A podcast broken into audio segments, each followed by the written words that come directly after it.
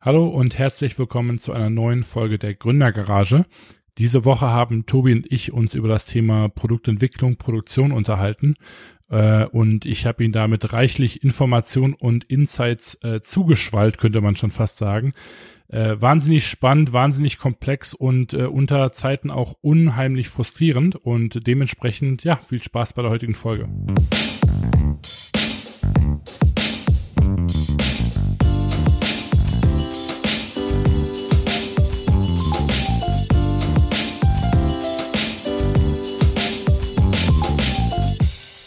Herzlich willkommen zu einer neuen Folge, äh, meine Damen und Herren. Ähm, Tobi, wie geht's dir? Mir geht es gut. Ähm, Lage ist, ist kritisch, weil viel zu tun. Mhm. So, ich, ich glaube bei dir ähnlich, ähm, aber ich habe, ich weiß nicht, ob ich es letzte Woche gesagt habe tatsächlich, aber äh, ich dachte, der, der Dezember wird chilliger nach mhm. Black, Black Week und sowas. Ähm, ich weiß aber nicht, warum ich das gesagt habe. Also da, ich weiß nicht, was da, was da in mich gefahren ist. Aber jetzt kommt ja Weihnachtssaison beziehungsweise Weihnachts, ja, wie sagt man, Weihnachtszeit, Weihnachtsphase und äh, es es brennt an an allen Stellen und ich es ist viel zu tun. Also mhm. viel zu ja. tun. Ich glaube ähnlich viel bei dir. Ich freue mich immer aufs Aufnehmen, ähm, weil das irgendwie für mich irgendwie immer so eine Art Wochenhighlight ist und irgendwie, ähm, ja, man da irgendwie ganz gut so Sachen äh, resümieren kann und so ein bisschen ja. sich einfach auch seine Gedankenwelt äh, organisieren kann. Heute muss ich aber ganz ehrlich sagen, war ich, war es genau andersherum. Ich war so irgendwie so nach Freitagabend wirklich so, oh, endlich ist irgendwie die Woche geschafft, was ja. ich nicht so häufig habe, das Gefühl. Und ja. dann jetzt so der Podcast ist dann eher so dieses, so, oh fuck, ey, jetzt muss ich so mich da wieder genau reindenken. Da war ja und, noch was. Äh, ja. ja, das, das habe ich in letzter Zeit auch öfter. So ähm, ist es ähm, immer. Ne? Wenn so, es schwierige Themen gibt, dann, äh, dann, dann will man da nicht drüber nachdenken. Ja, genau. Und dass man dann vor allem auch sich so aufs Wochenende freut. Hatte ja. ich vorher auch selten, aber jetzt in letzter Zeit, so wo du, wo du richtig viel zu tun hast, ähm, muss ich dir zustimmen, dass es extrem ist. Also ich freue mich da auch immer. Ich muss aber auch sagen, ich habe gestern auch wieder gearbeitet, zwei, drei Stündchen, äh, heute auch. Also mhm. so richtig Wochenende hatte ich jetzt eh nicht. Ähm, weil wie gesagt, ist halt viel zu tun, es steht noch, steht noch einiges an. Mhm. Ähm, aber daran, darüber sollte diese Folge gar nicht so sehr gehen, sondern ähm, es geht diesmal mal wieder um Produktionsupdate. Wir, wir haben ja einige Hörer, wie wir wissen, durch Nachrichten und so weiter, die äh, sich auch extrem für das Thema Produktion halt interessieren. Ja, Wahnsinn. Und, äh, ich bin ja, überrascht. Ja, eigentlich so ein Scheißthema, ne? nee, nee, äh, gar nicht mal deswegen, aber auch ähm, auf Instagram. Ich habe irgendwie noch am Freitag oder ja, ja glaube ich, Freitag war das noch so ein paar Instagram-Stories gemacht, von wegen hier, ähm, ich marschiere durch, durch die Wäscherei und, und ja. äh, so beim Stoffwerben und, und sag ich mal, das Finish vom Stoff. Und ich habe mega viele Nachrichten bekommen. Also viel mehr Nachrichten wie bei jetzt anderen Stories, wo ich häufiger mal ein paar, ein paar mehr Nachrichten bekomme.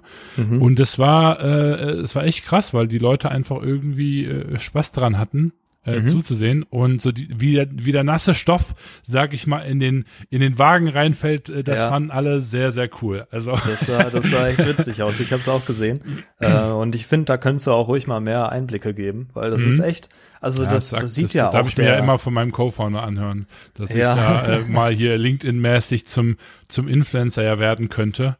Ja. Wo ich sag so, ja, aber bei all den Sachen, die ich habe, also ich weiß nicht, ob ich dann auch so nebenbei den den Photographer, äh, Videographer spielen möchte, der ja aller Babys Beauty Palace im Stoffeparadies irgendwie da die Dokumentation auch nebenbei raushaut, ähm, weil da auch einfach mein Qualitätsanspruch zu hoch ist. Äh, aber generell äh, voll cool, freut mich äh, auch immer sehr, weil ich dann irgendwie merke, dass äh, die Begeisterung, die ich ja durchaus habe für das, was ich mache, ähm, auch von anderen Leuten geteilt wird.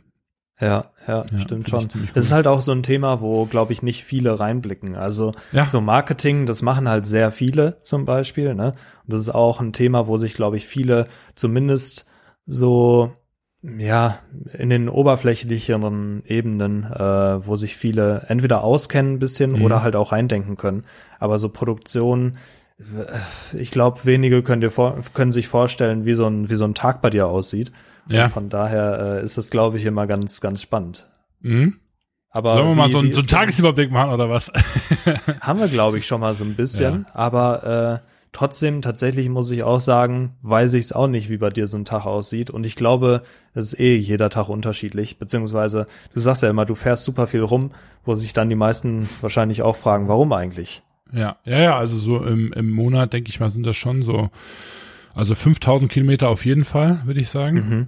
ähm, pro, pro Monat, die wir momentan fahren. Und das ist ja auch dann nur meine Kilometerleistung, da kommt dann irgendwie noch die von unserer Designerin dazu, beziehungsweise dann noch von unserem Produktionsmanager. Also mhm. ist noch mal ein bisschen mehr und ja gut, liegt halt einfach an dem, dem Netz, was wir hier in Portugal äh, äh haben, äh, im Sinne von, wie die Produzenten verteilt sind, weil es mhm. gibt, die arbeiten hier größtenteils mit einem Cluster-System, sprich, ähm, die haben verschiedene Industriezonen und in den Industriezonen sind die quasi mehrheitlich ähm, äh, in einer Industrie, sag ich mal, ähm, äh, tätig und beschränkt. Also äh, du hast irgendwie ein Gebiet, das ist so Home Furniture oder Textilienbereich. Dann hast du so ein äh, Gebiet, da hast du halt Schuhe, an ein Gebiet, da hast du irgendwie, sag ich mal, Jerseys, also und Fleece, sprich T-Shirt, äh, Hoodie-mäßig, da die Richtung. Ähm, und irgendwie noch hier Athletic Wear und so weiter. Ähm, und das ist ganz, ganz cool, weil wir aber eben in relativ vielen verschiedenen Bereichen drin sind ähm, äh, und vor allem relativ viele Produktionsschritte haben, überlappt sich das aber auch dann immer wieder miteinander mhm. und ähm, Deswegen kann man, also der optimale Kreislauf wäre wahrscheinlich, dass man irgendwie wirklich alles vom Jahrenproduzenten bis hin zum Konfektionierer bis hin zum Finishing quasi in einer Stadt machen kann. Dann hast du da eigentlich einen relativ kurzen Arbeitsweg irgendwie. Aber es ist auch einfach echt häufig so, dass wir dann irgendwie, der Konfektionierer ist hier, das Printinghaus ist da, dann unser Wäscherei ist dann nochmal woanders und ja, dementsprechend äh, haben wir unsere Partner momentan so ausgewählt, wie wir irgendwie gerne mit den Leuten arbeiten, wo so die Kommunikation einigermaßen stimmt und dann eher weniger dieses Lokale. Ähm, einfach weil, ja, das so unser Netzwerk ist, was wir jetzt über die letzten Jahre aufgebaut haben, wo wir uns irgendwie noch mit am, am wohlsten fühlen, aber was auch natürlich regelmäßig ein Stück weit irgendwie angepasst wird, muss man auch sagen. Ja. Wie ist denn, wie ist denn bei dir aktuell die Lage? Ich meine, ich kriege das ja aus unseren Projekten mit, ja. ähm, teilweise, aber es ist, glaube ich, auch immer schwer nachzuvollziehen, wo dann eben Probleme liegen oder so. Mhm. Ich meine, bei, bei mir ist es gerade so, dass halt ich natürlich Kampagnen planen muss ohne Ende. Mhm. Ähm, dann, dann kommen auch noch irgendwelche Launches oder Drops dazu, wo mhm. ich dann einfach nur am, am Plan, am Managen bin ähm, und versuche irgendwie alles rechtzeitig halt auf die auf die Bahn zu zu bringen. Mhm. Ähm, bei dir ist es ja wahrscheinlich ähnlich, kann ich mir vorstellen, aber äh, also mich interessiert halt vor allem, woran liegt das überhaupt? Aber mhm. vielleicht kannst du mal kannst du mal so einen so einen Einblick geben, was wo brennt's denn gerade? Ja, also ich würde sagen, äh, Beziehungsstatus äh, ausbaufähig von von mir zur Produktion. Ähm Ähm, nee, also äh, wir, wir haben Weihnachtsgeschäft, ähm, wir hatten jetzt ähm, Gut, vom Black Friday kriegen wir ja hier auf Produktionsseite nicht so viel mit, weil für Black Friday wird in der Regel im Februar produziert. also ähm, sprich, da produziert ja jetzt keiner dann im Oktober oder November. Ähm, hier ist jetzt viel mehr wirklich einfach äh, Produktion ähm, vor den Weihnachtsferien durchzubekommen, was für die gesamte Industrie eigentlich heißt Produktion für Spring Summer 2021. Mhm. Ähm, sprich, die Produzenten, die produzieren jetzt hier gerade alle für Sommer nächsten Jahres. Ähm, und ähm, wir sind ja quasi mitten dabei, Winter diesen Jahres zu machen. Na, das ist schon mal der erste grundlegende Unterschied. Und das ist auch wirklich schon auch einer der, der größeren Problemstellen. Also wir haben einfach eine unheimlich ja, eine unheimlich spannende Jahreszeit in der Produktion. Mhm. Also Dezember ist so nach Juli da, wo dann quasi der August, äh, Sommermonat kommt, äh, sind so die beiden Peak-Monate. Und da, dementsprechend okay. wird es im Januar, Februar ein bisschen ruhiger und März wird dann wieder hoch beschleunigt. Aber ähm, woran liegt das? Ja, das weiß ich ganz ehrlich auch nicht so genau, warum man jetzt zum Beispiel im Januar ein bisschen weniger macht, weil es ja jetzt auch relativ easy wäre, im Januar zum Beispiel irgendwie die Frühjahrskollektion zu machen. Mhm. Ähm, aber so die Peaks sind eigentlich immer quasi kurz vor Juli, also Ju, äh, Juni, Juli und äh, dann nochmal ähm, Oktober, November. Das sind so die, die Peak-Dinger. Ähm, Und ja, woran es jetzt genau liegt, kann man relativ schwierig sagen. Ist auch gerade total im, im Umbruch, weil einfach viele Unternehmen auch ihre Geschäftsmodelle jetzt umstellen und so von dieser zwei Jahres Großkollektion Geschichte von wegen Sommer, Winter und dann noch irgendwie zwei kleinere Drops für irgendwie Spring und Fall. Ähm, da so ein bisschen ja auch von weggehen. Ne? Mhm. Die Fast Fashion Brands, die haben ja alle ihre irgendwie 54 äh, Drop-Strategie, also quasi jede Woche äh, ähm, irgendwie eine neue Mini-Kollektion. Ja. Ähm, und das merkt man hier natürlich auch ähm, langsam, wie das ein bisschen umschwingt. Und ja gut, parallel dazu haben wir natürlich immer noch das ganze Corona-Thema. Es ist halt äh, unfassbar nervig, weil ähm, man das so nicht so als Generalentschuldigung nehmen möchte, mhm, äh, ja. weil es einfach ja schwierig zu kommunizieren ist. Mhm. Auf der anderen Seite ist es aber wirklich so, dass viele Designer, viele ähm, Besitzer einfach wirklich irgendwie die ihre Zeit zu Hause verbringen müssen oder zumindest größtenteils Homeoffice machen müssen. Mhm. Äh, also hier gilt eigentlich generell die Prämisse, jeder, der nicht zwingend ins Büro oder an seinen Arbeitsplatz muss, soll zu Hause bleiben. Ja. Ähm, und das ist natürlich für Näher jetzt relativ schwierig, aber für zum Beispiel Commercials, für ähm, die Geschäftsführer, für irgendwie ähm, äh, die, die, ja, die Sales-Leute auch äh, und Finance, Logistik und so weiter, die sind alle von, zu Hause. Und das ist relativ schwierig, weil man kann halt einfach nicht so gut commercial sein, ähm, wenn man aber keinen Überblick hat über ähm, was halt im, im Laden passiert. Ähm, und das macht einfach viele Sachen unheimlich ähm, ineffizient, weil man quasi dann irgend, von irgendeiner Firma den Commercial anruft und der sagt dann, ja, geben Sie mir zehn Minuten, ich rufe jetzt erstmal meine Techniker an, die dann wirklich mhm. de facto auch in der Produktion stehen und sagen können, was los ist. Ähm, und dadurch kommen einfach auch unheimlich viele Fehlkommunikationen zustande. Also wir haben ganz, ganz dringend auf einen Stoff gewartet, jetzt Freitagmorgen, wo es dann auch hieß, ja, der Stoff ist fertig, irgendwie um zehn. Und dann habe ich gedacht, ja, okay, geil, ähm, dann äh, fährst du da sofort, mit, wenn du mit der Produktion fertig bist, nach Lunch äh, quasi äh, da vorbei und holst den Stoff ab. Und dann mhm. bin ich da um zwei aufgetaucht, äh, pünktlich wie die Feuerwehr. Ähm, und dann habe ich mir den Stoff angeguckt, dann war der noch klatschnass und da fehlten noch zwei Produktionsschritte, wo ich dann auch gefragt habe, so Leute, was, was versteht ihr denn bitte unter äh, der Stoff ist fertig? Äh, und das hat am Ende als Resultat gehabt, dass ich halt irgendwie noch zwei Stunden dann in der Produktion auf den, den Stoff äh, warten durfte. Und deswegen ja. ist es überhaupt erst zu einer Instagram-Story gekommen, weil ich quasi einfach einmal Luft hatte. Also das ist so ein bisschen die Backstory, warum ich da überhaupt äh, äh eine Instagram-Story rausgefeuert habe, äh, ja, weil ich tatsächlich mal ein paar Minuten Luft hatte und habe dann da wirklich äh, neben den äh, Färbetechnikern habe ich mein Laptop aufgeklappt und da irgendwelche Produkte vermessen und quasi Remote Office im äh, in der Färberei gemacht. das war ganz witzig, aber habe mir dann einfach selber noch eine kleine Führung gegeben und ähm, ähm, das war ganz cool. Ähm, aber ja, also es ist schon echt ein, ein Kampf momentan, ist schon anstrengend. Okay. Ja, ich meine, das, das ist natürlich interessant, auch mit den, mit den Clustern und so weiter, finde ich, finde ich spannend mhm. ähm, zu hören. Und ich glaube, es wäre mal sehr interessant, halt so, ein, so einen Tag einfach mitzuerleben. Von daher, vielleicht solltest du doch noch mal so einen Vlog machen oder so. Ja, ja, auf jeden wenn Fall. Du, wenn du das irgendwie hinkriegst. Aber ähm, ja, ich, also ich meine, bei, bei FTG ist es ja auch so, die ein ganz großer Faktor ist ja diese Time to Market, ähm, mhm. dass dass ihr halt auch sagt, wir wollen so schnell es geht die Produkte umsetzen. Ja. Und deshalb plant ihr ja auch gar nicht so krass im Voraus, was dann natürlich, also zumindest was die Produkte angeht, beziehungsweise was dann die Produktion angeht. Und was dann natürlich aber auch dazu führt, dass man halt gegebenenfalls äh, ja alles just in time macht und mhm. äh, dann kommt es natürlich schneller mal zu Verzögerungen, beziehungsweise sind die Verzögerungen verheerender, als wenn du dann sagst, ja komm, wir produzieren zwei, drei Monate im Voraus. Ja. Ähm, und wenn dann mal eine Woche Verzug ist, ist es halt auch kein Ding. Ne? Ja, das, das Ding ist halt, unsere Time to Market, die ist generell relativ gut.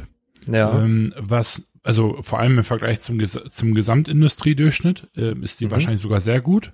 Ähm, ja. ne, weil normalerweise kann man so davon ausgehen, dass ähm, jetzt größere Unternehmen ja, also mindestens ein halbes Jahr Vorlaufzeit brauchen von, sag ich mal, Design bis hin zu, ähm, ähm, ja, bis hin zu, äh, es ist, wurde produziert und es ist im Laden. Also mhm. eher sogar noch länger, also dreiviertel Jahr. Mhm. Früher waren es sogar noch mal wesentlich mehr, also ein Jahr, anderthalb Jahre teilweise. Ja. Ähm, aber es wird immer weniger. Also man merkt es schon auch, dass so die großen Marken da da immer schneller werden wollen und müssen, glaube ich auch. Ähm, und was wir, unser Problem, glaube ich, ist es ein Stück weit, dass wir es am liebsten noch fünfmal schneller gerne haben wollen würden. Mhm. Ähm, sprich, wenn wir jetzt sagen, wir haben momentan irgendwie eine Zeit von, sagen wir mal, vier Monaten, die wir bräuchten, ähm, dann erstmal irgendwie ganz cool, aber so, wenn es nach uns gehen würde, sollte das so in zwei Monaten eigentlich machbar sein. Mhm, ja. Und, und ja, zwei Monate, also da bei sowas musst du schon wirklich alles im Griff haben. Ähm, wenn man so über Reproduktionen spricht, also Reorders in dem, äh, in dem Sinne, ich glaube, da kommt man relativ schnell in der Zukunft hin. Wenn es aber wirklich darum geht von, ich fange mit einem weißen Blatt Papier an und möchte die Ware im Warenlager haben, dann ist schon zwei Monate echt ordentlich sportlich. Ähm, mhm. Vor allem bei uns halt nochmal mit der Zusatzherausforderung, dass wir ja größtenteils remote arbeiten. Ja. Ähm, und das macht's unfassbar schwierig, ähm, weil ähm, das habe ich auch bei Cinemal, äh, aber auch bei allen anderen Marken, ähm, Remote-Produktentwicklung zu machen, ist einfach mega, mega, mega schwer. Mhm. Ähm, und das ist so der größte Zeitkiller eigentlich, das ist so der größte Fra äh, Frustrationsfaktor, ähm, kommunikationsmäßig unheimlich anstrengend, weil man total eng gesteckt arbeiten muss, damit wirklich nichts an Informationen verloren gehen, ne, weil ich, be ich befinde mich irgendwie häufig in irgendwie einem 10, 11, 12 Stunden Tag äh, und versuche natürlich irgendwie sowohl meinem äh, Team auf FDG-Seite irgendwie einigermaßen vernünftig Updates zu geben und aber auf der anderen Seite haben wir natürlich aber auch immer noch unsere unsere ähm, äh, Influencer, unsere Geschäftspartner in dem Sinne, mhm. die ja auch irgendwie wissen wollen, äh, was los ist ähm, und diese Nadel möglichst eng, sage ich mal, zu stricken ist ist äh, wirklich sehr schwer und mhm. auch dann zu unterscheiden, was muss jetzt wirklich weitergeleitet werden, ähm, was ist irgendwie unnötige Info, weil ganz ehrlich, wenn ich alles weiterleiten würde, was ich hier in, in Portugal erlebe, da würde, glaube ich, sowohl Björn komplett am Rad drehen, äh, äh, als auch äh, irgendwie äh, äh, unsere unsere Influencer, weil äh, dann einfach wirklich jeder Fehler, äh, jedes Missverständnis quasi mitkommuniziert werden würde und da würde einfach jeder wirklich komplett ausflippen. Wenn man dann aber eben auf der anderen Seite quasi zu viel hinter der Haustür hält und, mhm. und quasi versucht, sag ich mal, sein Team äh, davor zu, zu schützen und, und, und quasi nur das weiterzuleiten, was wirklich wichtig ist, wo auch dann die dementsprechende Person irgendwie eine sinnvolle Entscheidung treffen kann, mhm. ähm, dann äh, wirkt es häufig ein bisschen intransparent und wenn dann nachher Fehler gemacht worden sind, fragt jeder, warum es dann eben nicht kommuniziert worden ist. Ne? Und ja. das ist immer so ein bisschen, so ein bisschen schwierig, da irgendwie die Balance zu halten zwischen, okay, was gebe ich jetzt weiter und was, womit warte ich vielleicht erstmal, bis ich irgendwie vielleicht selber das Problem verstanden habe oder bis ich vielleicht auch eine Lösung gefunden habe, um, um es dann eventuell erst zu, zu kommunizieren, weil äh, man sonst sich vielleicht auch einfach Sachen schafft, die irgendwie gar nicht erst äh, da gewesen wären äh, oder Probleme ja. in dem Sinne. Ja. Aber aber wäre nicht rein theoretisch ein, äh, ein, eine Lösung, dass ihr ein bisschen mehr Puffer dann einbaut und irgendwie euch die ja. euch die Deadlines schon weiter nach vorne legt? Ja, also ich glaube, es sind so zwei Stellschrauben. Ne? Zum einen äh, ist für mich ein ganz, ganz großes Thema Erwartungshaltung und wie wir planen, mhm. ähm, wo wir einfach besser werden müssen. Und ein anderes Thema ist natürlich, dass wir aber auch unsere Supply Chain quasi immer wieder neu denken und versuchen quasi ähm, genauer zu arbeiten und, und auch bessere Ergebnisse zu liefern. Ähm, ja. Weil jetzt eben zu sagen, so, oh, wir wollen irgendwie zwei Monate äh, äh Produktentwicklungsproduktionszeit haben, von, sag ich mal, Idee bis Market, äh, äh, bis der Kunde das am Körper trägt. Mhm erstmal ja cool und in der Theorie auch umsetzbar. Äh, nur dann ist halt eben die Frage, hat man dafür die Ressourcen? Ähm, ähm, wie sieht das Gesamtmarktgeschehen gerade aus, ähm, wie sieht die Organisa Organisationsstruktur aus, ja, wie sieht mhm. die Kommunikationsstruktur aus und sind all diese Faktoren äh, quasi äh, bedacht worden und auch irgendwie bereit, um dann ein solches Zwei-Monats-Modell zu unterstützen. Ne? Mhm. Und ähm, wenn das aber eben dann nicht möglich ist, weil einer dieser Komponenten in irgendeiner, irgendeiner Form fehlt, ähm, dann muss man sich halt eben durch eben, wie du auch sagst, mit mehr Planung, mit mehr Zeit geben, äh, quasi diesen Zeitraum wiederum geben, um halt eben zu gucken, okay, ähm, ne, also die Frage ist ja auch, warum macht man eine Zwei-Monats-Strategie? Mhm. Und welche Nachteile hat es zum Beispiel über sechs, sieben Monate zu arbeiten, wo man jetzt einfach nur sagen würde, ey, im März, wo wir irgendwie fertig produziert haben, im, im Laden oder bei uns im Online-Store wird es aber erst im Juni sein. Ja. Äh, wenn wir dann irgendwie eine Woche, zwei Wochen Delay haben, pff, juckt das keine Sau, ne? Weil wir da einfach ja, ja. so sagen, pff, ja gut, dann liegt die Ware halt zwei Wochen weniger am Warenlager rum und kostet uns dementsprechend sogar zwei Wochen weniger Geld. Ja. Mhm. Ähm, wenn man aber jetzt eben so arbeitet, dass man sagt, okay, wir haben irgendwie Anlieferungszeitpunkt, dann haben wir irgendwie sechs Tage Transport, dann haben wir irgendwie zwei Tage Restock, fertig, ne? So, ja. und dann sagt man meinetwegen einen Tag später, haben wir ganz sehr häufig gemacht, weißt du selber, wir sind online. Oder wenn wir sagen, ach komm, wir geben uns mal richtig Zeit, eine Woche Puffer. Ja? ja. Also das ist, glaube ich, das krasseste, was wir bis jetzt hatten, waren so zwei Wochen Puffer. Ja. So, und wenn man sich dann aber eben die Supply Chain mal runterbricht und dann eben schaut, okay, gut, ähm, was ist denn da involviert, damit dann das irgendwie auch nachher stattfindet? Dann mhm. ist quasi die Stock-in-Zeit vom Warenlager, die Logistik, die, äh, das, das Labeling, Qualitätskontrolle, ähm, das sind ja quasi nur die Finishing Touches. Ja. Das sind nur die letzten sieben Tage von einem Konstrukt, was unheimlich weit verzweigt ist. Ne? Mhm. Ähm, um da mal so ein ganz konkretes Beispiel zu geben. Also wir haben äh, zum Beispiel ein Produkt, wenn wir jetzt für ein Produkt das Produktions-Go geben würden, sagen mhm. wir mal ein, ein, ein Hoodie, ja, ähm, dann sind da ja folgende Schritte drin. Da ist ja dann einmal Stoffproduktion drin. Mhm. Sprich, sobald wir ein Produktionsgo geben, muss der Stoff produziert werden. Wir müssen aber auch alle Trims kaufen. Trims sind im Grunde genommen das Negan, die Zipper, äh, Eyelets, also die, die Stanzlöcher für Hoodies, Drawstrings, also die, die Schnürsenkel in den Hoodies, ja, und so weiter und so fort. Okay. Mhm. Dann haben wir schon mal Material und, und Trims haben wir schon mal alles am Start. Dann müssen wir ähm, quasi ähm, einen äh, Shrinkage-Test machen. Sprich, wir müssen gucken, wie verhält sich das ähm, Produkt, nachdem es gewaschen worden ist. Mhm. Und je nachdem, wie dann das ausfällt, muss das Pattern, also quasi der, der Schnitt angepasst werden. Ähm, normalerweise also vergrößert man das dann um ein paar Prozentpunkte. Bei Cotton ist es in mhm. der Regel zwischen fünf und sieben Prozent, je nach, je nach Technik. Okay. Ja, und dann geht's irgendwie weiter. Dann muss, muss der Stoff geschnitten werden. Dann muss der Stoff konfektioniert werden. Wenn man einen Print hat, muss das geprintet werden. Wenn man jetzt ein Garment Dye hat, da muss äh, das gesamte Produkt ähm, quasi gefärbt werden. Mhm. Ähm, wenn man ein Garment Dye hat zum Beispiel, muss man danach gucken, was für Finishes muss ich noch machen. Muss ich noch ein Label dran nähen, was man vorher nicht dran machen kann, weil es sonst dieselbe Farbe hat? Oder muss ich mhm. irgendwie noch ein Washing-Label dran packen und so weiter und so fort. Ähm, wenn ich einen Print habe bei so einem Garment Dye Produkt, kann ich den Print zum Beispiel auch häufig erst nach dem Garment Dye machen. Mhm. Ja. Und, und dann äh, hat man noch das Finishing. Ähm, und das all diese Schritte finden ja in jeweils einer anderen Produktion statt. Ja. Und äh, das heißt also, ein Produkt hat relativ häufig irgendwie fünf bis sechs äh, Supplier, was die Materialien betrifft. Mhm. Ähm, und dann aber während der Produktion, quasi von ich habe alles im Haus bis hin zu mein Produkt ist vollkommen fertig, so zwischen drei bis sechs ähm, Main Supplier. Und das sind so, also wirklich häufig ist es die Konfektion die quasi den Zuschnitt und den äh, das Nähen macht. Wir haben sehr häufig ein irgendein Printhaus für irgendeinen mhm. Print oder Embroidery, wenn man jetzt irgendwas äh, hier aller Ralph Lauren Logo da auf seinem Hemd haben möchte, was auch immer. Was kann man noch haben? Man hat ähm, dann eben potenziell Garment Dye oder äh, irgendwie äh, Special Effects, dass man sagt, man möchte irgendwie hier äh, seine Jeans mit einem äh, Stonewash haben, was auch immer, ja. Mhm. Ähm, und ähm, dann hat man eben auch häufig nochmal quasi ein separates Dyeing-Haus, wenn man quasi ein, ähm, ein, so Produkte anbietet, die gewaschen sind. Ähm, ist nicht so häufig, aber könnte man potenziell auch machen, um quasi mhm. Shrinkage nachher zu vermeiden beim Endkunden, wenn er das erste ja. Mal wäscht und sich dann wundert und sagt so, pff, jetzt ist mir die Bude hier eingelaufen.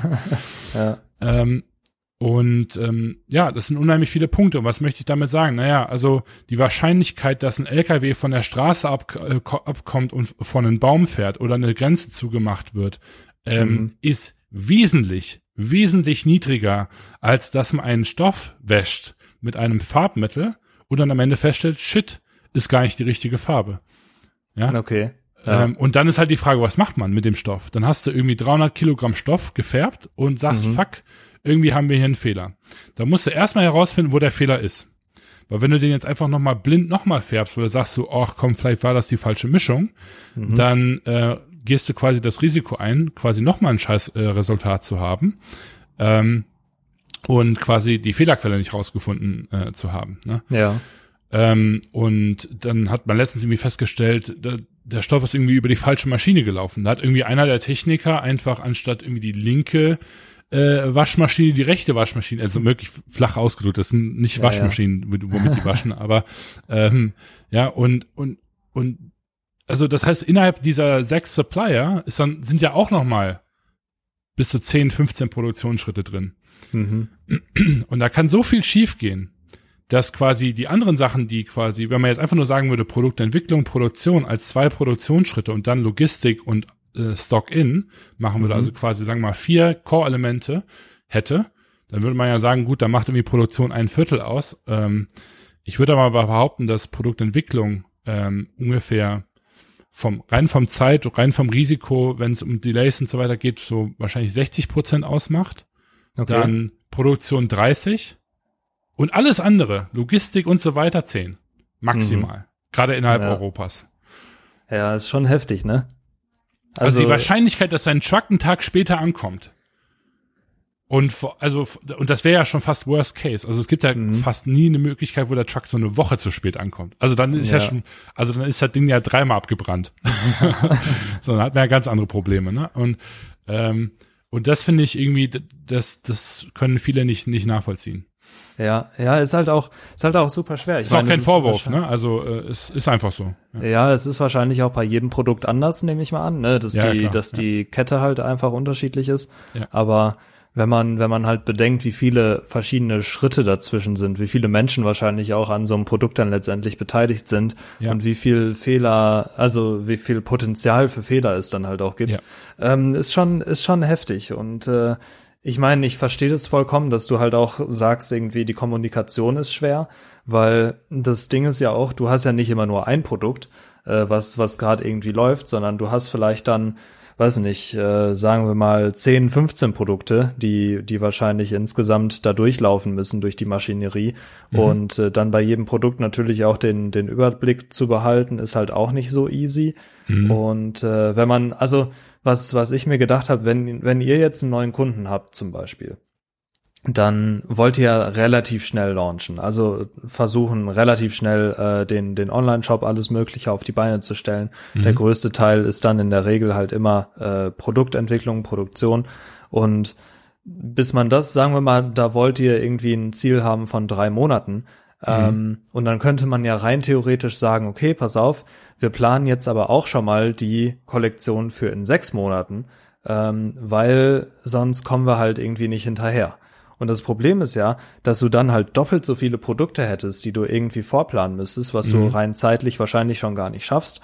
Und du hast halt immer dieses eigentlich, okay, nach den drei Monaten vielleicht, oder sagen wir, zwei davon sind Produktion, ja, meist sind's ja, sind's ja die vollen drei, ähm, weil die Produkte, wie du ja gerade schon gesagt hast, die kommen dann rechtzeitig gerade mal eben so ins Lager. Ähm, manchmal vielleicht auch noch nicht mal, manchmal sagt man vielleicht sogar auch, ja. okay, die Produkte kommen morgen, das wissen wir definitiv. Ja, Äh, wir ja, ja, wissen das hatten wir dass ja auch schon eine ein paar gute, ja, wir wissen auch, dass sie eine gute Qualität haben, von daher können wir die guten Gewissens dann eben äh, heute auch schon launchen. Ähm, aber also was ich, was ich sagen will, ist halt, du hast ja immer diese Sache, dass wenn du einmal fertig bist äh, mit, mit einer Produktion, musst du ja quasi direkt in die neue einsteigen. Und zwei irgendwie Ja, noch parallel. schlimmer eigentlich. Noch schlimmer. Man muss schon, bevor die eine fertig ist, die andere machen. Ja.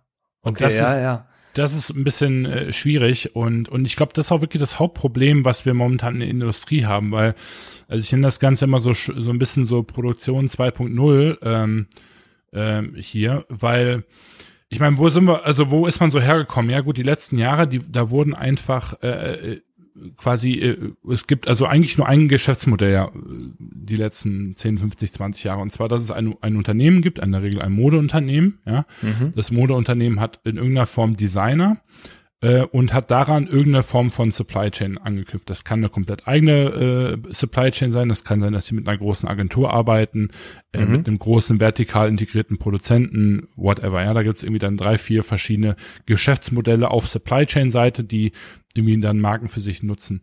In der Regel ist es aber eigentlich so, dass quasi die Marken sich irgendwie inspirieren lassen, ein, mit einem Design, sag ich mal, daherkommen. Mhm. Und das ist dann häufig ein, ein in, in Form eines Tech-Packs, ja, mit im Skizzen.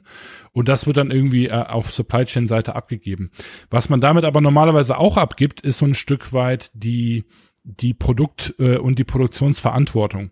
Sprich, was in den Unternehmen häufiger äh, häufig passiert, ist eben, dass dann die Produkte eben in, äh, according to the Tech Pack entwickelt werden. Die werden auch mhm. da nochmal den Designern zugeschickt. Die Designer haben aber grundsätzlich eine ganz andere Motivation, denn die Designer haben äh, in den großen Unternehmen quasi so eine Art äh, Horizont ähm, und eine Art Schedule, den die abarbeiten müssen. Mhm. Und das wird quasi ausgeführt, komme was wolle. Und da ist quasi Design eigentlich bei fast keinem Unternehmen, also wahrscheinlich ist es bei den Luxusunternehmen noch mal ein bisschen anders, aber da ist quasi Design ähm, niemals ein Killerkriterium, um eine Produktion zu verschieben. Okay. Das, also das heißt konkret, man, man möchte quasi versuchen, möglichst nah am Tech-Spec äh, zu arbeiten und man möchte natürlich auch wirklich, möglichst nah die, die Vision des Designers umsetzen.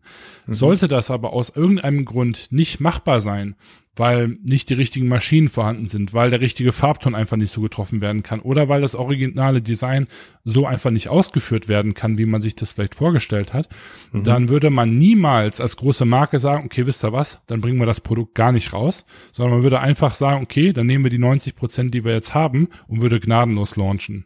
Mhm. Und ähm, ich glaube, das ist so ein ganz, ganz großer Unterschied. Also das zum einen sobald die Kommunikation remote irgendwie, sag ich mal, stattgefunden hat, dass sehr, sehr viel Verantwortung übertragen wird Richtung mhm. Supply Chain, was einfach die Entscheidungsfindung äh, um ein Vielfaches leichter macht. Und sollte man jemals in eine äh, prekäre Situation kommen, wo quasi Qualität ähm, äh, nicht leidet, aber äh, äh Designschritte irgendwie nicht, nicht eingehalten äh, werden, wie sie vielleicht vorher geplant sind, bei einem Produkt, was nachher irgendwie 60 Euro im Laden kosten wird, da kann ich meine Hand drauflegen, dass sämtliche Gesellschafter dieses Unternehmens quasi den, den Sale und den Launch über einem perfekten Produkt ähm, äh, quasi ähm, ähm, präferieren und, und, und äh, priorisieren würden. Ja, Okay. Und ich glaube, das ist ein ganz großer Unterschied. Und wenn man jetzt eben sich eben anschaut, äh, was meine ich mit Produktion 2.0, was, was wir gerade ja erleben, ist, dass man viel mehr Produktentwicklung macht, weil man einfach mehr am Markt ähm, testen möchte und sich, sage ich mal, ein Stück weit austoben will mhm. ähm, dass die, die Quantities sich äh, wahnsinnig verringert haben, weil man eben nicht mehr diese These hinlegt, so nach dem Motto, ach, das hat letztes Jahr funktioniert, das funktioniert auch dieses Jahr oder irgendwie, man hat uns gesagt, gelb ist die, die Farbe von, von diesem Jahr, deswegen machen wir alles gelb und so weiter.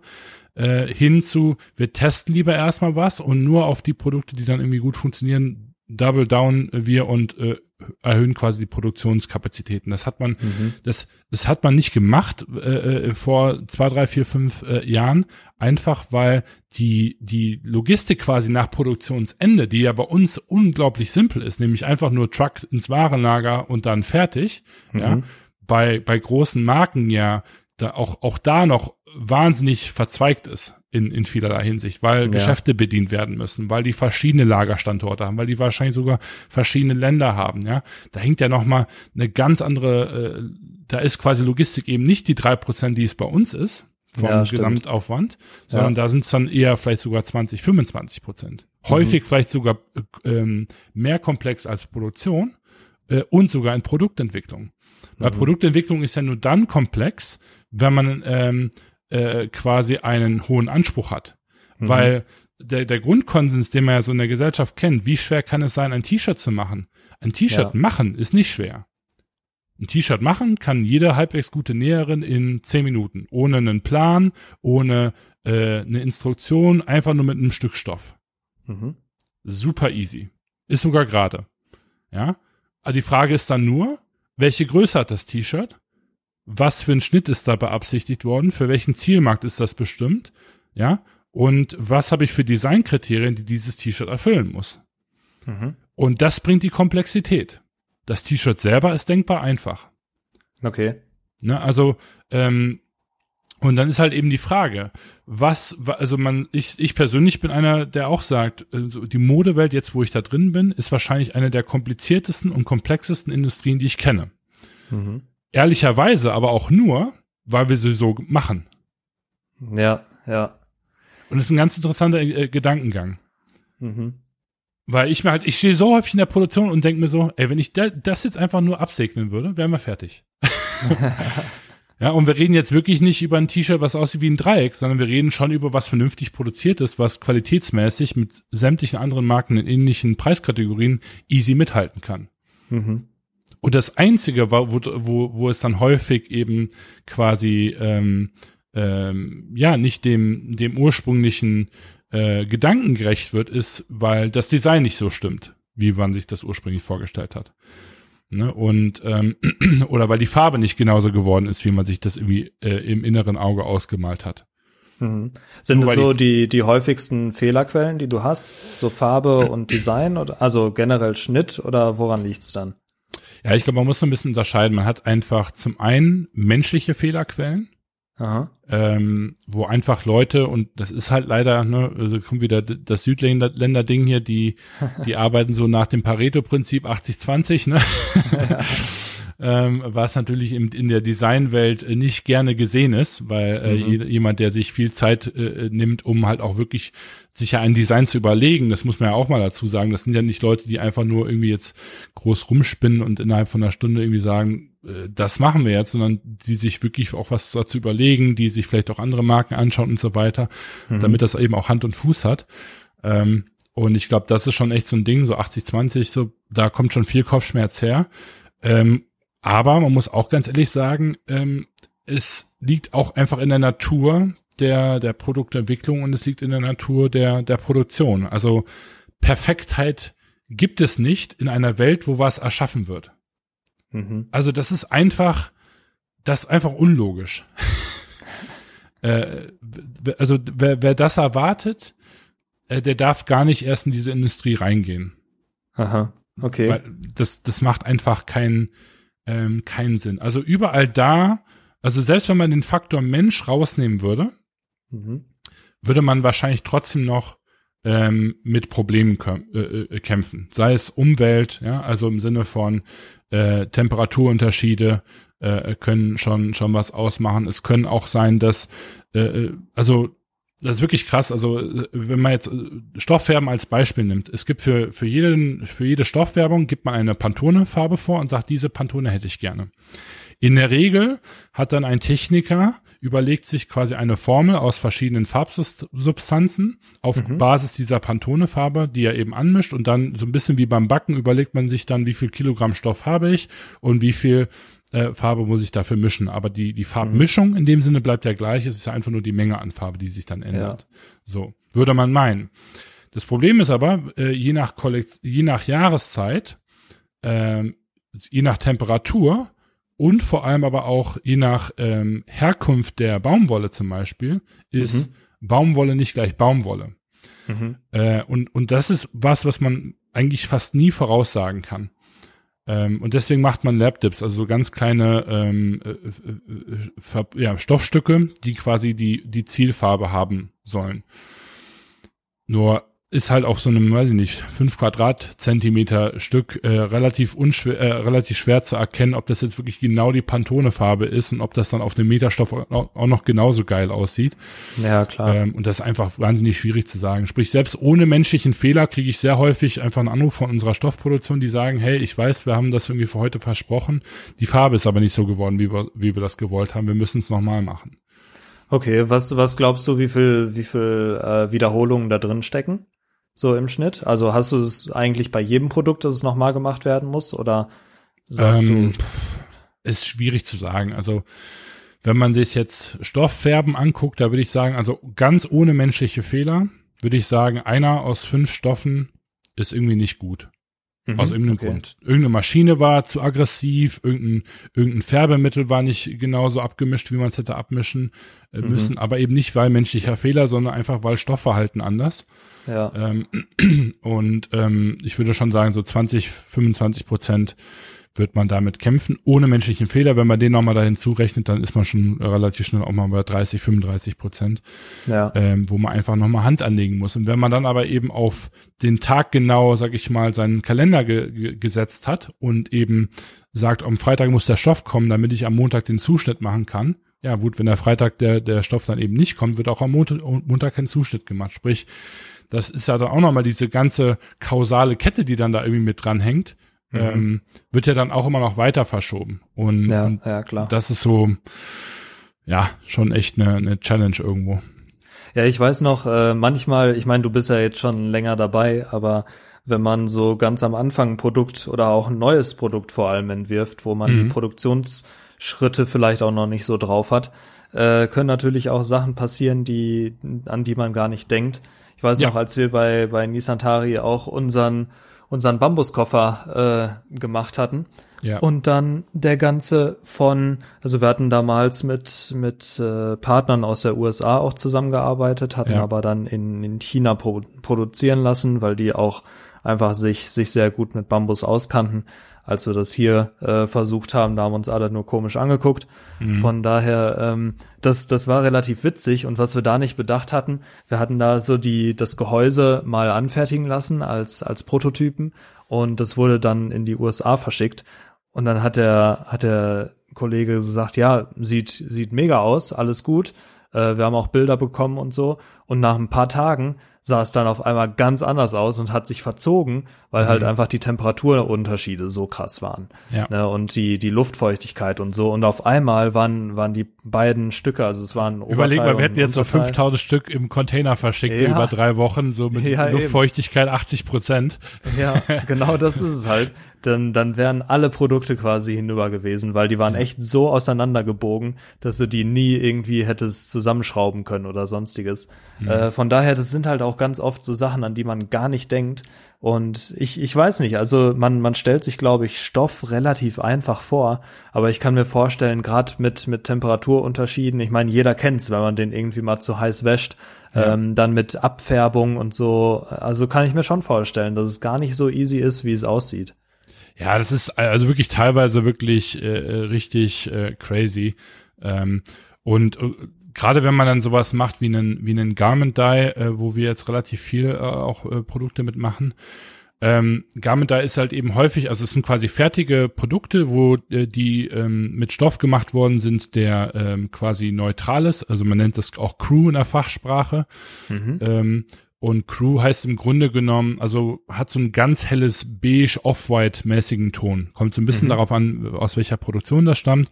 Äh, aber so in der Regel ist das so die Grundfarbe. Und, und damit würde man jetzt den Zuschnitt machen, man würde die Konfektion machen, sprich das zusammennähen und dann eben sagen, man macht jetzt einen Garment Dye. Und dann kann man halt eben auswählen zwischen, ich möchte jetzt einfach nur den, das Produkt färben und damit so eine Art Vintage-Effekt irgendwie erzeugen oder ich möchte nochmal einen ganz anderen Effekt haben, weil das dann irgendwie used aussehen soll. Das soll irgendwie Löcher haben oder äh, Farbunterschiede, ja, äh, was auch immer. Ähm, und, und je nachdem, was für einen Effekt man dann eben auswählt, ähm, wird natürlich auch dementsprechend der, der gesamte Waschungsprozess irgendwie komplexer. Also man kennt das ein bisschen bei den Jeans, äh, die irgendwie Löcher haben sollen, ne? dann schmeißt man da irgendwie noch einen Sack Steine mit rein und nachher äh, wird man dann nochmal mit einem Win- Winkelschleifer nachbearbeiten. Ähm, Das ist ja wirklich so, ne? Also das ja, ja, wusste also ich auch kein Scheiß. nicht, Ja, ja. dass man da wirklich Steine reinwirft, fand ich auch geil. Genau, und dann mit dem Winkelschleifer kann man das so äh, aufrauen. Äh, Also wer Ja. einen äh, zu Hause hat und so eine ganz coole Jeans hat, äh, einfach Win Winkelschleifer, Schleifpapier und dann äh, ab die Post, dann könnt ihr euch richtig schöne Muster in, in die Jeans machen. Ähm, und das wird tatsächlich per Hand gemacht, genau. Ähm, und das äh, und, und das mit Steinwaschen zum Beispiel, da kommt es dann einfach so drauf an, wie verhält sich, verhält sich die Wäsche. Und die, Ver- die Wäsche, die verhält sich halt ganz anders bei einem Hoodie als bei einem Sweatshirt. Selber Stoff. Komplett derselbe Stoff. Aber wenn man bei beiden einen Stonewash macht, ja, dann hat man bei dem Hoodie das Problem, dass sich die Steine in der Hood sammeln und da keinen keinen Reibungseffekt haben. Sprich, der Hoodie ist quasi von außen schwärzer, als er von innen ist, ja. Okay. Ähm, und beim Sweatshirt äh, hat man äh, zum Beispiel eine hellere Farbe, weil da mehr Abrieb ist. Mhm. Weil man eben nicht diese Hoods hat, ja. Ja. So, und, und, und wenn man jetzt dann aber irgendwie sagen würde, und dann macht man irgendwie ein T-Shirt, ja, und irgendwie einen, äh, und, und ein T-Shirt mit Front Pocket und so weiter. Also das kann man ja beliebig weit spinnen. Es gibt zum Beispiel andere Produkte, die haben innen drin noch eine Polyester-Layer. Also du hast quasi außen Kottenstoff.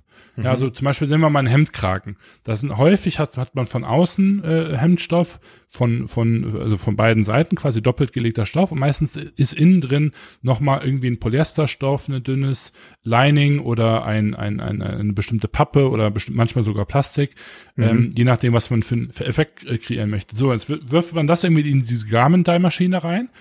Und was passiert? Naja, ähm, im, im Garment Dye wird natürlich nur das äh, gefärbt, was nicht Polyester ist in der Regel. Ja. Weil nur Baumwolle gut ähm, Farbe aufnimmt und für Polyester muss man einen ganz anderen Prozess machen. Mhm. Das heißt aber auch, dass quasi ähm, ähm, normalerweise Färbung findet ja von beiden Seiten statt. Ne? Sprich, wenn man jetzt ein T-Shirt in die Wasche schmeißt, dann wird das ja von innen und von außen nass. Mhm. Wenn man jetzt aber eben ein Lining dazwischen hat, dann wird dieser Effekt im Grunde genommen ein bisschen reduziert. Was war also das Problem? Naja, man hat irgendwie die Hemden dann aus der äh, aus dem Garment da nachher rausgeholt und irgendwie festgestellt, dass der Kragen heller ist als der Rest. Mhm. Und dann war, war eben die Frage so, warum? Und, ja. und man hat das dann nachher darauf zurückführen können, dass quasi dieser Stoff innen drin ein Stück weit die Färbung verlangsamt hat und dementsprechend ein hellerer Ton zustande gekommen ist. Mhm. Und, ja, schon. Ne? Und das ist halt so ein Punkt. Und dann ist halt die Frage, was macht man? Da kann man ja nicht auch nicht ganz einfach die Farbe verändern, weil ja.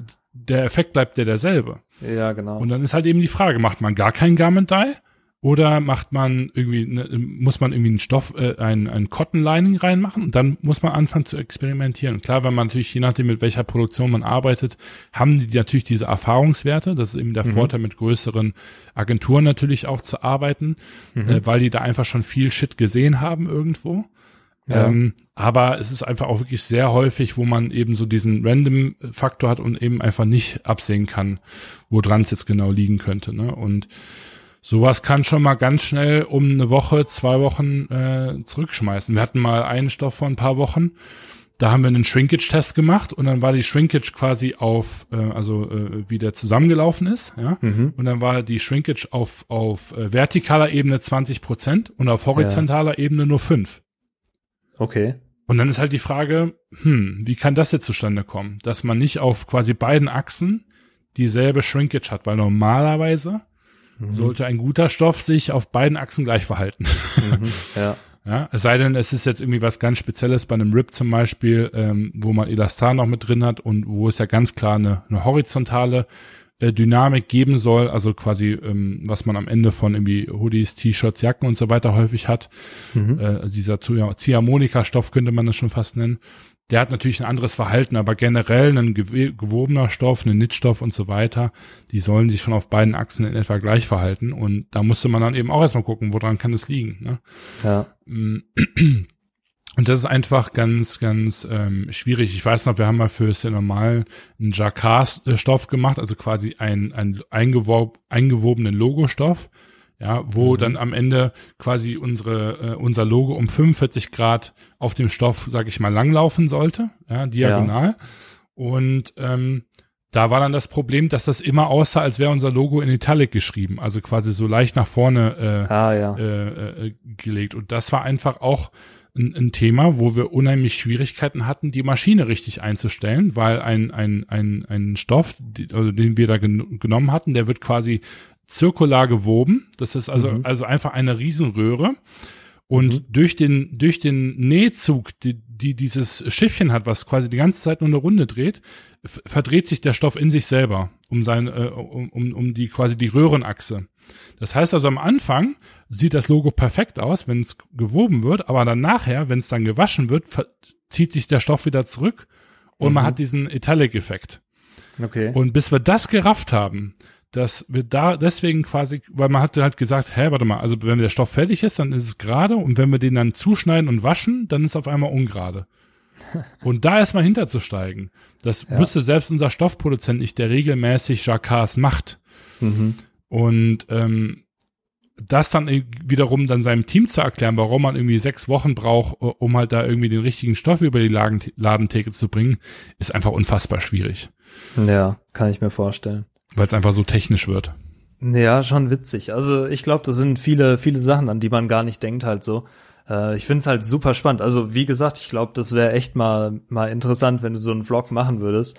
Also die die Dokumentation, die kommt doch noch, weil äh, das ist schon ist schon witzig. Man man stellt sich da, also ich ich weiß nicht, ich könnte mir jetzt kein vergleichbares ähm, keine vergleichbare Randomness sozusagen bei, bei mir vorstellen, weißt ja. du? Weil da ja. ist halt entweder es klappt oder es klappt nicht, aber ja. es gibt jetzt nicht so ein, so diesen random Faktor, dass man sagt, okay, äh, das, das Einzige, was bei mir passieren kann, ist irgendwie, dass, dass Facebook sagt, äh, wir sperren jetzt einen Ad-Account. Ja. So, das ist, aber das, das macht's ja auch so spannend. Randomness. Also ich ja, meine, ja. ganz ehrlich, ich war noch nie an Mode interessiert. Ich bin es auch heute noch nicht. Ich, ich hasse es, Mode auch einzukaufen. Also ich gucke mir mittlerweile, gehe ich ganz gerne in Geschäfte rein, einfach weil mich da irgendwie wirklich die Techniken interessieren und ich einfach jetzt, wo ich das Insight habe, einfach super gerne zu irgendwelchen Premium-Marken halt gehe und gucke halt dann, wie Premium sind die wirklich. Ne? Mhm, also da habe ich echt ja. Spaß dran.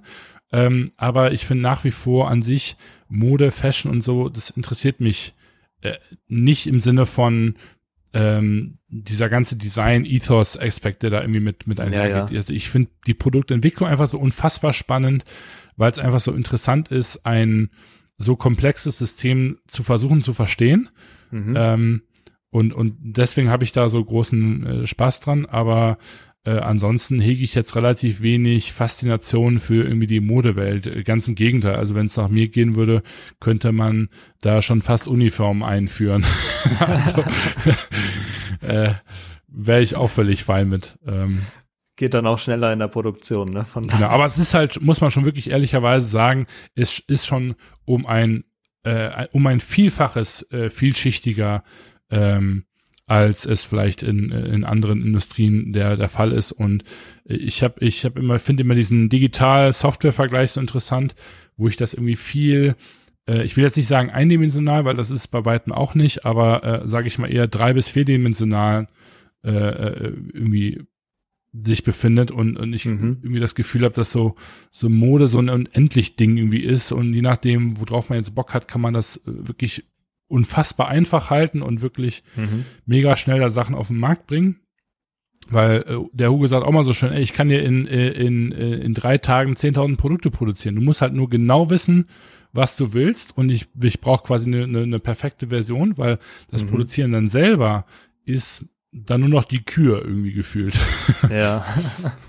Okay.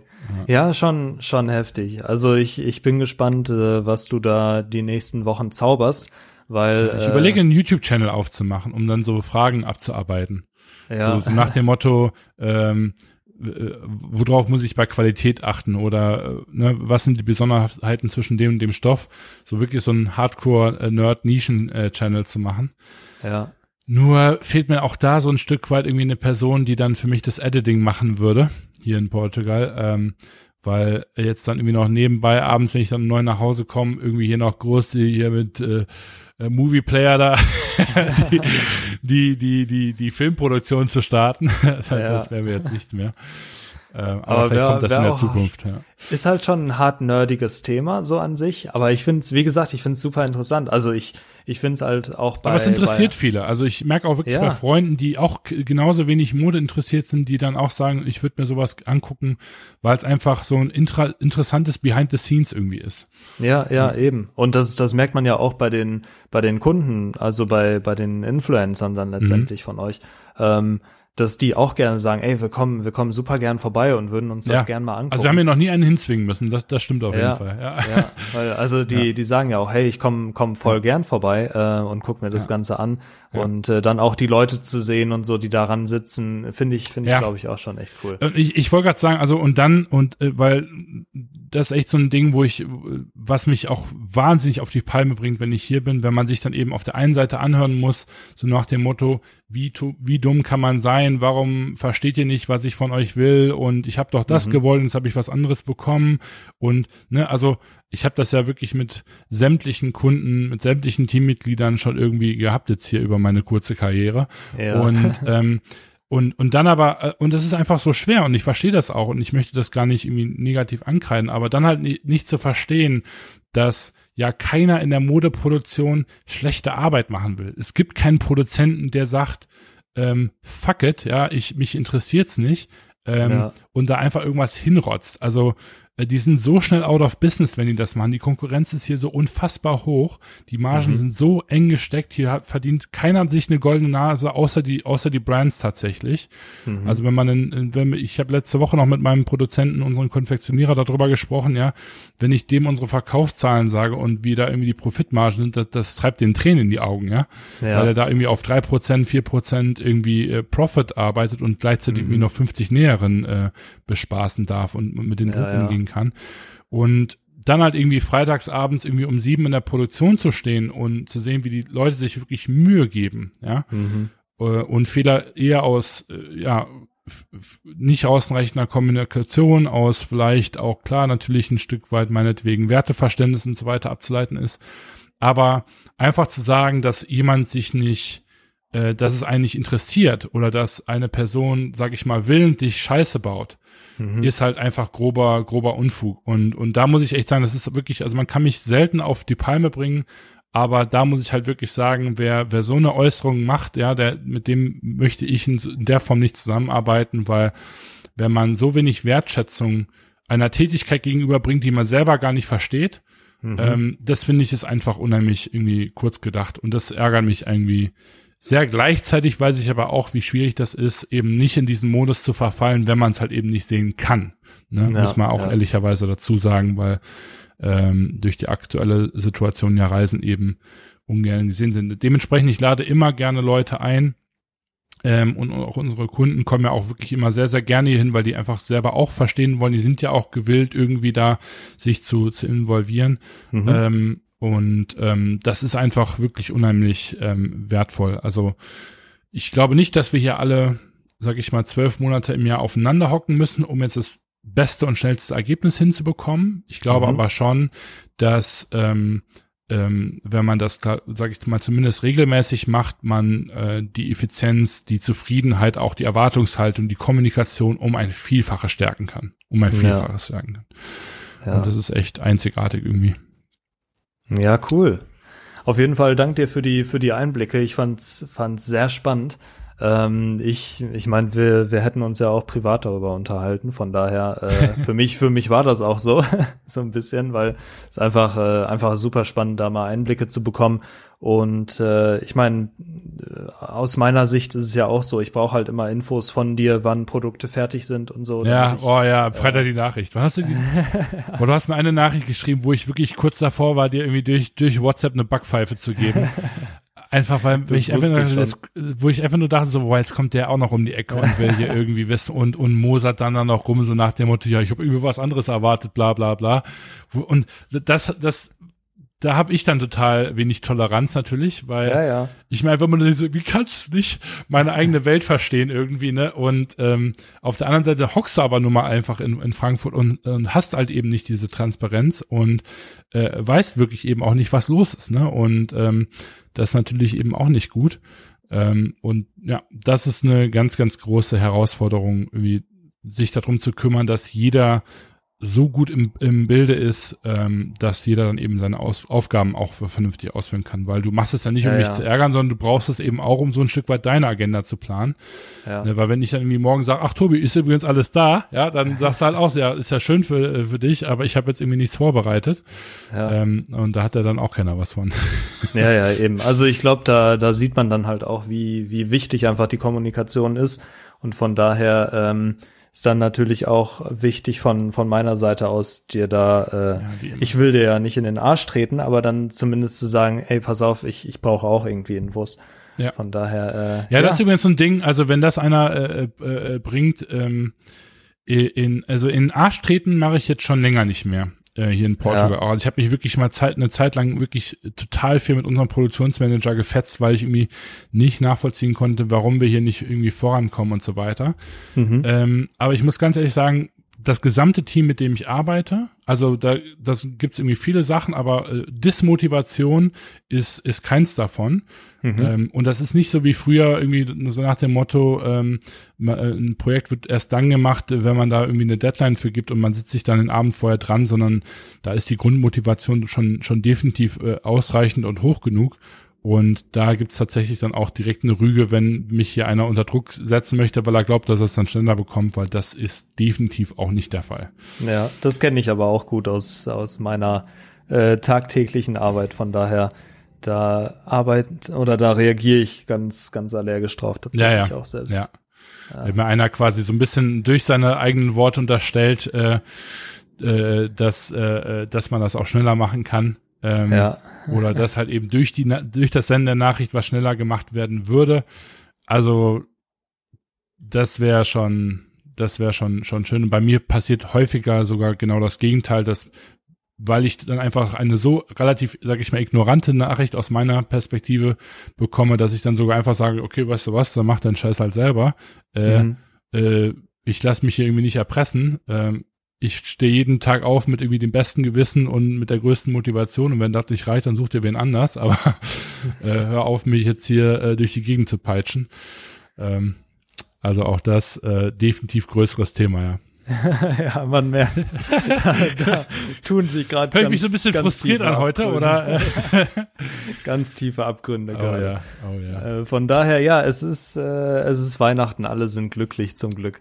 Ähm, und äh, ja, ich, äh, wie gesagt, ich fand es sehr, sehr spannend. Und äh, genau, ich, ich bin auch gespannt, wie, wie man das dann halt besser in den Griff kriegt, einfach mhm. in, in Zukunft und wie wir daran, daran arbeiten können. Von daher ähm, glaube ich, gibt's in der Zukunft bestimmt auch nochmal ein Update dazu. Ähm, ja, aber. Ja, man könnte wirklich mal schauen, ob man äh, nochmal in einem separaten Folge so ein bisschen wirklich Supply Chain Engineering macht, um sich wirklich ihm zu überlegen, wie kann man da sein, sein Modell äh, irgendwie aufstellen um was irgendwie passt und um auch mhm. zu gucken, was für Supply Chain äh, Modelle gibt's momentan auch irgendwie in dem Bereich, ne? Weil gerade wenn ich eben so harte Zeiten habe, äh, challenge ich mich natürlich auch irgendwo selber und sag so, hm, vielleicht müssen wir es doch irgendwie anders machen, ja, vielleicht müssen wir doch irgendwie mit irgendwie einer Agentur arbeiten oder mit dem oder mit dem, ne? Und ähm, also ich evaluiere das auch schon auf einer regelmäßigen Basis irgendwie neu, um eben zu gucken, passt das für das, was wir gerade machen und was wir machen wollen. Ne? Mhm. Äh, ja. Kann man vielleicht nochmal separat thematisieren. Genau, aber für heute soll es das dann gewesen sein. Äh, ich, ich hoffe, das hat euch äh, einige Einblicke gegeben, genauso wie mir. Ich äh, fand's interessant und äh, ja, vielleicht quatschen wir jetzt außerhalb vom Podcast noch weiter darüber.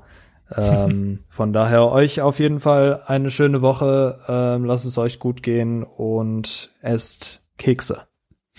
Bis dann. Ciao. Ciao, ciao.